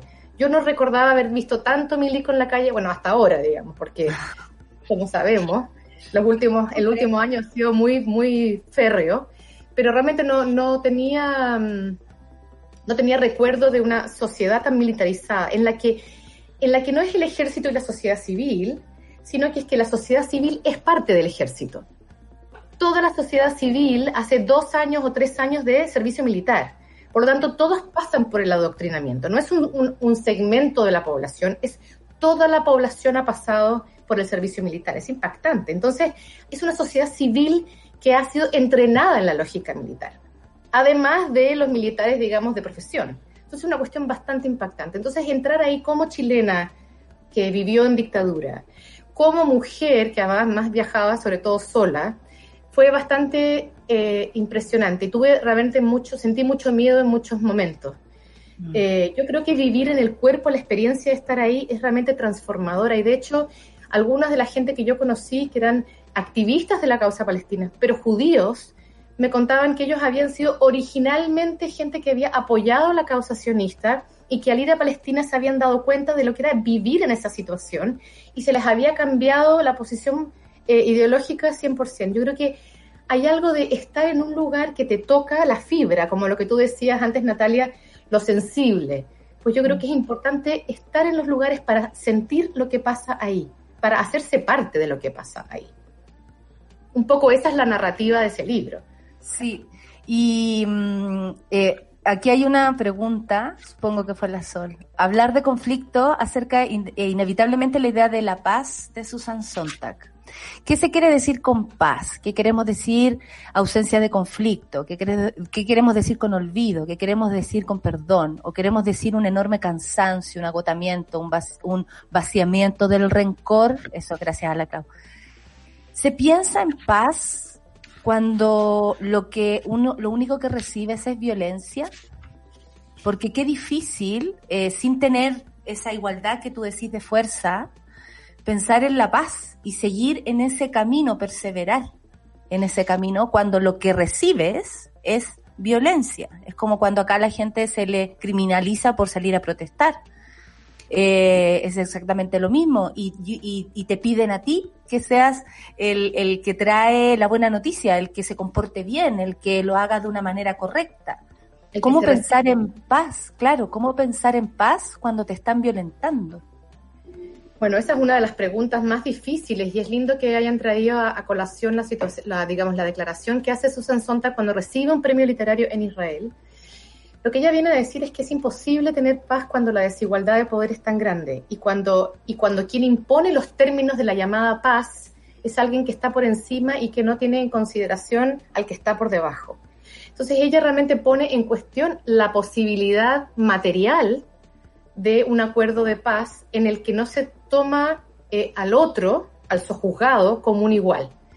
A mí esa cuestión me hizo, realmente me rompió la cabeza, porque claro, uno viene como siempre en la retórica de hay que tener una, una posición pacífica, que la resistencia debe ser pacífica, que uno tiene que pensar eh, en cómo solucionar los problemas, portarse bien como ciudadano, dialogar. Pero ¿cómo se dialoga? ¿Cómo se, cómo se encuentra la paz si el que tiene todo el poder no te considera un igual? No considera que tu reclamo es legítimo y no busca formas de encontrar un equilibrio entre los deseos de ambas partes. Eso es lo que está pasando ahora, que este lo, lo que lo que lo que propuso eh, el presidente Trump, el, eh, el acuerdo el acuerdo ¿cómo le llaman? Eh, the deal of the century, el acuerdo del siglo, que los, que los activistas palestinos llaman the steal, el robo del siglo en realidad es eso, es imponerle a los palestinos una vez más que acepten, que, que agachen la cabeza y acepten que se les siga quitando su tierra, que se los siga eh, abusando, que se los siga colonizando, que sigan aceptando, digamos, su situación de, eh, de, personas de, territorio y de, y de comunidad y de nación ocupada. Eso, eso es impresentable, eso no se, no se puede aceptar, eso no es un acuerdo de paz. Y eso es precisamente lo que viene a decir Sontag. Estos no son acuerdos de paz. Terminemos con esta farsa del acuerdo de paz. Sí.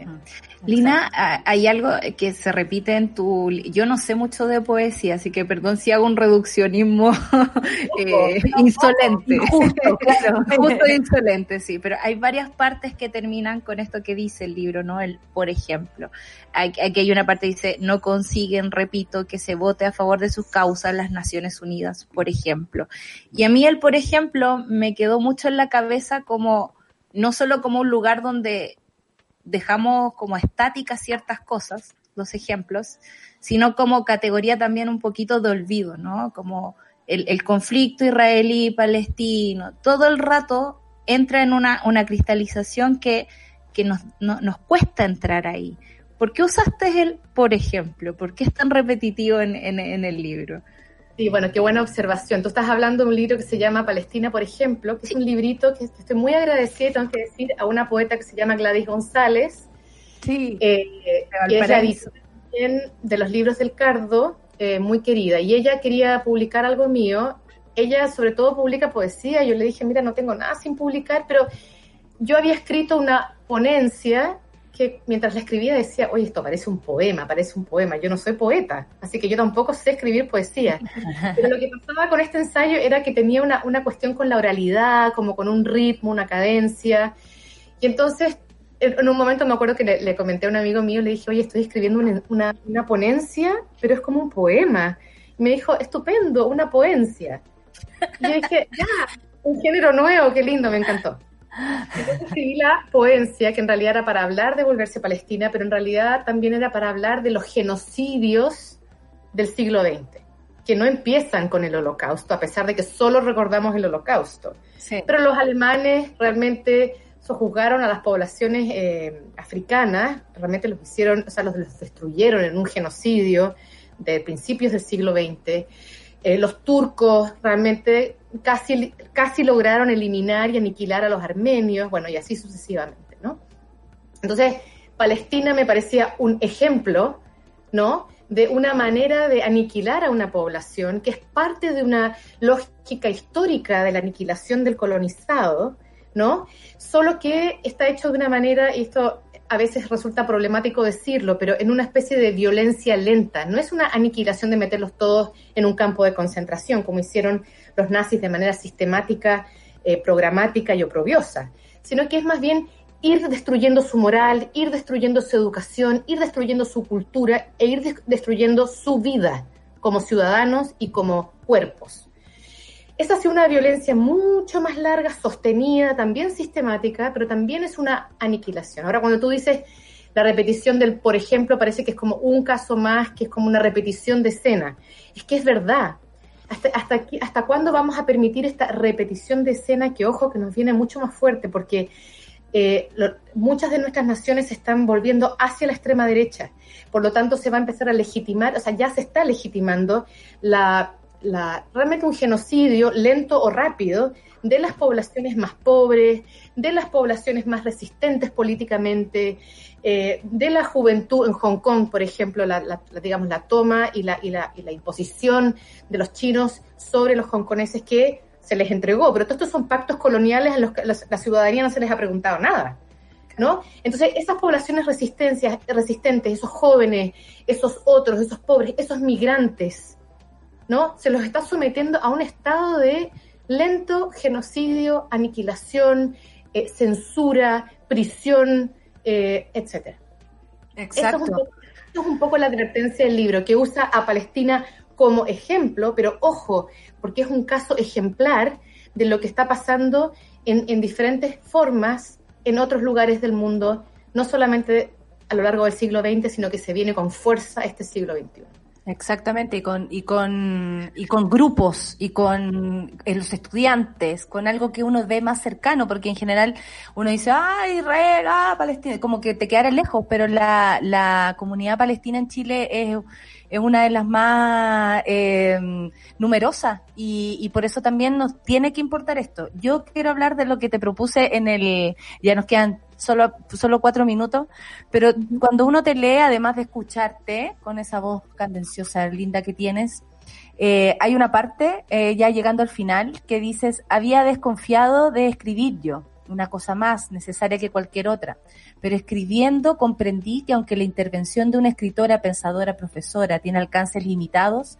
y aunque poner luz sobre la manipulación es siempre insuficiente, escritoras y profesores, las pensadoras que soy yo, deben proponerse evitar que sean aquellos los políticos, los periodistas quienes construyan el relato único de la hora, como representantes del nosotros. ¿A qué voy con esto? Que tú parti- pa- partes esta po- po- eh, pone- poencia, ¿cómo, le, cómo es? Poencia, eh, dejando claro, esto me está pasando, tengo miedo, estoy escribiendo, en fin, y luego te pones en duda, y luego dices, no, no, no sé si puedo seguir, y luego dices, servirá para algo lo que estoy haciendo, que es algo que muchos nos preguntamos, sobre todo ahora, en estos momentos de violencia tan extrema. Eh, ¿Qué te pasa a ti? ¿Por qué en un momento dijiste, ¿qué estoy haciendo? ¿Te lo preguntas constantemente? ¿Sirve para algo lo que estoy haciendo? Eh, porque es como gritar y, y, es como el grito en silencio de Brecht, no sé, eh, se une a tantas cosas, ¿no? Bueno, es que yo creo que lo que a uno le pasa cuando está encerrada en su casa escribiendo es que siente que el impacto de su escritura es muy reducido, es muy mínimo. ¿Cuánta gente lee? ¿No? Entonces, siempre he tenido ese momento de decir, claro, mi trabajo es muy minúsculo comparado con lo que hace el activismo, con lo que hace la gente que entra en política esperando eh, producir cambios reales en las estructuras de los estados eh, o en las estructuras de la, fuerza policial, ¿no? eh, lo que hacen los diputados, las diputadas, eh, cuando entran en política. Después a veces se malean, digamos, pero hay siempre un- un- una entrada que me parece que, tiene un- un- una, un- una, una intencionalidad transformación.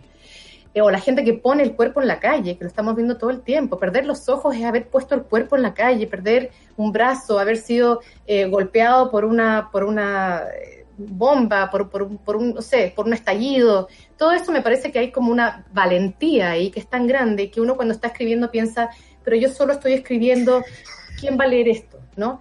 Entonces ahí está como esa cuestión dubitativa, pero también he descubierto a lo largo de los muchos años que llevo escribiendo que en la medida en que uno escribe genera como una especie de, efecto que es como el mismo que cuando uno tira una piedra en un lago, que es como una especie como de olita que a veces llega a otro lado, ¿no? Y a veces el impacto es mínimo, pero, pero también hay que pensar que están las grandes políticas, las grandes transformaciones, y también está el trabajo micropolítico, que es como el trabajo de uno a uno, el que leyó, el que pensó, el que investigó, la que escuchó, la que eh, le contó a su amiga, la que le regaló el libro. Ahí hay, hay un pequeño trabajo que es mucho más pequeño, minucioso, así como un tejidito chico, pero que también tiene su efecto y que tiene una duración tal vez incluso más larga en el tiempo porque está trabajando con las ideas y con el lenguaje, se mete a tu cabeza de otra manera. Entonces yo quiero confiar que escribir un libro y que hablar en, la- en este programa de radio eh, y, que, y, que, y que interesar a la gente en el conflicto palestino y en entender su historia y cómo se habla de ella pueda tener un efecto de larga duración eh, y que nos haga en cierta medida mejores ciudadanos, no solamente en el tema palestino, sino que también en Chile y, y en el mundo. Y aparte tú hiciste hace un rato, ay, me estoy escuchando. hiciste hace un rato una, mm, una, una, una conexión entre el escribir de una, el, el- el- cómo escribe una mujer y cómo escribe un hombre. La mujer, o sea, más allá de las desconfianzas, si estáis seguras, si te dieron ese con- contexto para hacerte fuerte y luego de eso tú rompiste tus barreras y lograste llegar hasta donde, porque eso es como la historia de la mujer en, en sí misma, eh, tú, tú lo, lo pusiste desde otro punto de vista, que tiene que ver con el, el no autoritarismo en nuestras palabras. Eh, el más que dudar, es decir, esta es una de las tantas aristas que propongo yo, y no pasar a esa palabra autoritaria que de pronto leemos sí en hombres y la vivimos con estas guerras interminables de hombres. Claro, lo que pasa es que los hombres arman el discurso y luego están muy seguros de él, porque ellos mismos se han inventado, digamos, cuál es la lógica narrativa de los conflictos, de las ideas. Y lo que pasa con las mujeres, y esto es una cuestión completamente conjetural, que yo siento muy fuertemente mientras escribo y también mientras leo a otras ensayistas, es que nosotras como que hemos sido admitidas al pensamiento después, no hemos tenido que abrir camino un poco a codazo. Entonces, lo que nos pasa a nosotras es que dudamos de esos discursos y de esas narrativas, porque alguien más las puso antes que nosotras. Entonces, nos acercamos tentativamente para deconstruirlas, para repensarlas, para interrogarlas, para pensar cómo nosotras entramos ahí y qué es lo que podemos como, como mirar, digamos, a contrapelo de esos discursos ya establecidos. A mí me parece que la duda es importante y es muy cansado eh, esa gente que tiene certeza sobre todo, porque la verdad es que la realidad es muy compleja. ¿Cómo vamos a estar 100% seguros de todo? Hay que interrogar la realidad, hay que seguir pensando. Yo creo que ese es un ejercicio que estamos haciendo muchas mujeres ensayistas. Y yo aprovecho de pasar el dato y digo, ojalá que haya más mujeres jóvenes que se atrevan también a meterse a pensar y a dialogar y a, y a cuestionar los relatos que nos preceden y que se nos imponen como normales, como únicos, como verdades. Qué maravilla, son las 10 con 32 minutos y por el otro lado aparece Mónica González y esto se transforma en una fiesta del feminismo y listo, cambiemos todo, cambiemos todo, le voy a prender incluso el micrófono, me voy a dar el lujo de hacer este cruce. Mónica González, Lina Meruane, yo estoy extasiada, no puedo más. Yo también. Solo- ¿Sí? Escuchándola, escuchando, entro y escucho a la linda, qué maravilla. Eh, Mónica González invitada a nuestro próximo programa con Rayena Araya. Rayena, ¿estás por ahí también? Sí, pues también Ahí escuchando, estás. también pendiente, o sea, es que además lo de la eh, ponencia poética o poe- poencia, me encantó. Encuentro, Valentina, eh, por ejemplo, se los recomiendo muchísimo. Todo lo que escribe la fantástico. Ay, bueno. Qué extraordinaria, no Estoy poniendo colorado aquí detrás de la Estamos- pantalla. Estamos en el club de fans. Todo lo contrario, disfrútalo. Qué bonito Tenemos que club. nosotras potenciarnos. Sí, absolutamente. Pero nosotras, nosotras, la- nosotras vamos siguiendo las que nos preceden, porque ahí hay tanto trabajo tan valioso. La verdad es que, y, y con esto me voy, porque tiene que empezar el otro programa, pero solo quería decir que a nosotras en los, en los años 80 y 90 que empezábamos a escribir mi generación, había tan pocas mujeres. Entonces cuando encontrábamos a una, la leíamos, la aprovechábamos, la seguíamos, porque cómo, cómo instalarse, cómo pensarse como escritora, como periodista, ¿no? Y creo que ahí en esta generación hay, eh, Mónica, y tengo que decir, eh, figuras tan importantes como, como, como la tuya. Y la verdad es que uno está agradecida de que, que ustedes estén. Ay, ahora soy yo la que voy a entrar con pudor. Lina, tú eres pariente de la, de la Nelly Meruane, ¿no? Sí, sí. Ella fue mi Gran- profesora. Ah, sí. Mira, o sea Ella que somos una profesora y gran en, en el liceo número 9. Yo soy, por supuesto, hija de la educación pública de este país, a mucho orgullo. Y ella fue gran incentivadora de que yo escribiera, de que fuera menos desordenada. No le gustaba que me metiera tanto en política. Eh, ella quería que me dedicara a escribir. Era rebelde, era hereje, era femenina y fue muy importante. Fue profesora mía seis años. Qué lindo, la verdad es que tengo que decir que entre todas mis, en mi familia, la persona que realmente me apoyó muchísimo cuando yo me fui de la casa, cuando empecé a escribir, ella fue una de las personas que me incentivó y me apoyó mucho. La verdad es que es una figura bien importante ella en mi, en mi vida. Y, y la verdad es que sentí muchísimo su muerte, pero la verdad es que estaba bien, bien viejita ya. Claro. Y quiero decirte algo, Lina. A mí lo que me gusta más de ti, y quizás por, pero quizás es un defecto porque eres menos conocida de lo que debiera, es que eres cero ego y cero marketing. Yo creo que esa actitud a mí me emociona, me, uf, me, me hace admirarte mucho más. Bueno, Con esas palabras vamos a despedir. Yo me quedaría feliz, pero vamos a despedir a nuestra invitada del día de hoy, Lina Meruane. Muchas gracias, Lina, por existir. Tú sabes que eres, eres mi favorita. Te escucho cada vez que te, que te leo y, y me hace sentir menos sola gritando desde este lado. Así que te agradezco nomás. muchísimo. Te agradezco muchísimo que hayas estado aquí con nosotras con la Sol, Lina. Un, un agrado de conversación y, y muchas gracias también por, por, por esa forma de explicarlo que lo hace también más cercano y, y nada, pues, eh, un lujo, un lujo tenerte. Espero escucharte otra vez. por lo que hacen a ustedes también, a todas. Muchas gracias, Lina. Gracias. Nos despedimos, Solcita, despídete, Sí. Lina, también, pues. Nos despedimos. Estamos muy felices y muy contentas de haber tomado el tema de Palestina de esta forma, que es la forma que queríamos también, ¿no? Con un poquito de corazón. Así que Sí. muchas gracias por eso. Gracias, Lina. Nos vemos pronto. Despídense ahí. Un Las- abrazo. Gracias. Genial. Y dejamos, bueno, ya vemos a la invitada, Mónica González, Gustavo Manén por el otro lado, Rayena Araya, ¿qué Sí, te parece este cruce hermoso que acabamos de hacer? Fantástico, además que aprovecho de, pasarles el dato sobre lo mismo porque hay cosas sumamente relevantes que comprender además de lo que está pasando eh, en torno a, este que ha sido por algunos académicos y, y gente eh, bien entendida en la materia denominada como una apartheid en Cisjordania y vamos a estar justamente hablando de eso también con Rodrigo Carmi y con Mauro Mar en el capítulo de mañana. Hoy día nos vamos a meter en el análisis contingente, pero mañana vamos a retomar Palestina, así que para seguir ahí a propósito de la conversación de hoy. Bien, muy bien, no estamos solas, no estamos solos. Eso es lo que se necesita escuchar constantemente. Entonces, en honor a Lina, seguimos, seguimos con nuestro día. Eh, Mónica, un abrazo, un honor. Natalia, siempre. siga gritando, siga haciéndolo también. Muchas gracias, Gustavo. Un abrazo para ti también. Nos vemos, y nos dejo vemos. entonces, nos despedimos con la Sol. Gracias al equipo, Charlie, Clau, Luis, que hace posible el café con nata, por supuesto. Y dejo con ustedes a Rayena Araya y Super Ciudadanos. Chao. Chao, chao. Chao. Eso fue Café con Nata. Gracias por ser parte de esta comunidad y hacer de Mordor un lugar más apacible. Natalia Valdebenito te espera de lunes a viernes a partir de las 9 de la mañana en el matinal más piteado de Chile. Solo en Sube la Radio y en otra sintonía.